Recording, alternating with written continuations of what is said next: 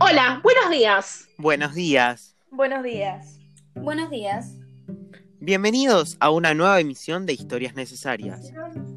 Espero que tengan sus mates a mano para escuchar la historia de José Hernández. Lo que vamos a contar ahora es un mini resumen de su vida y luego nos extenderemos.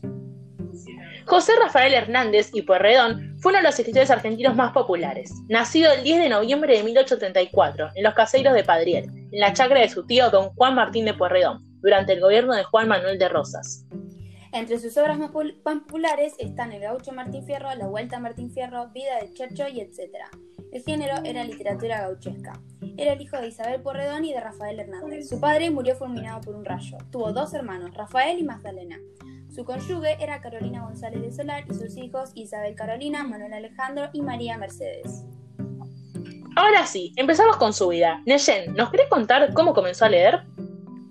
Dale, comenzó a leer y a escribir a los cuatro años y asistió al colegio de Don Pedro Sánchez, educado en el Liceo de San Telmo. En 1846 fue llevado por su padre al sur de la provincia de Buenos Aires, donde se familiarizó con las faenas rurales y las costumbres del gaucho. Una enfermedad de la adolescencia le obligó a vivir en las Pampas, donde entró en contacto con el estilo de vida de los gauchos.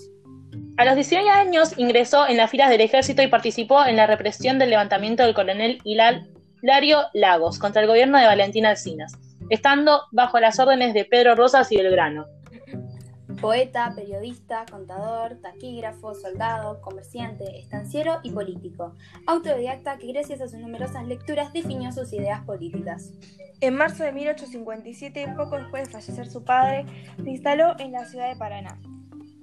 1852 a 1872 defendió que las provincias no debían permanecer ligadas a las autoridades centrales, establecidas en Buenos Aires. José Hernández tomó parte en la última rebelión gaucha, la de López Jordán, y finalizó en 1871 con la derrota de los gauchos y su exilio. En 1863 fundó el periódico El Argentino. El 12 de noviembre de ese mismo año tuvo que cubrir el asesinato del general Ángel Vicente Peñalosa. En 1874 creó el periódico Revista del Río de la Plata, en el que defendía posturas federalistas. Fue diputado provincial y en 1880, siendo presidente de la Cámara de Diputados, defendió el proyecto de federalización por el cual Buenos Aires se pasó a ser capital del país. En 1881 escribió Instrucción del Estanciero y fue elegido senador provincial. Fue reelector hasta 1885. José Hernández consiguió un gran eco para sus propuestas con su poesía. El gaucho Martín Fierro, un poema épico popular, está considerado como una de las grandes obras de la literatura argentina.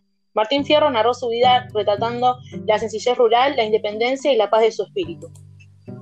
El poema arranca con la felicidad de su vida familiar, hasta que es obligado a alistarse en el ejército, su rebelión y su consiguiente deserción.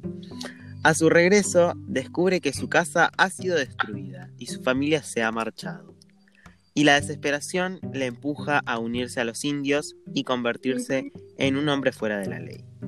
En la secuela del poema, La Vuelta de Martín Fierro, se reúne por fin con sus hijos, en el gaucho descubrió la encarnación del coraje y la integridad inherentes a una vida independiente.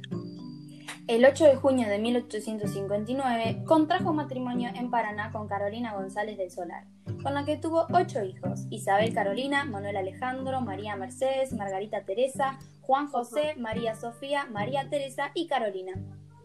Tanto él como su hermano Rafael fueron hombres miembros de la masonería argentina. También pertenecieron a esta algunos familiares maternos como su tío segundo, el brigadier Juan Martín de Pueyrredón.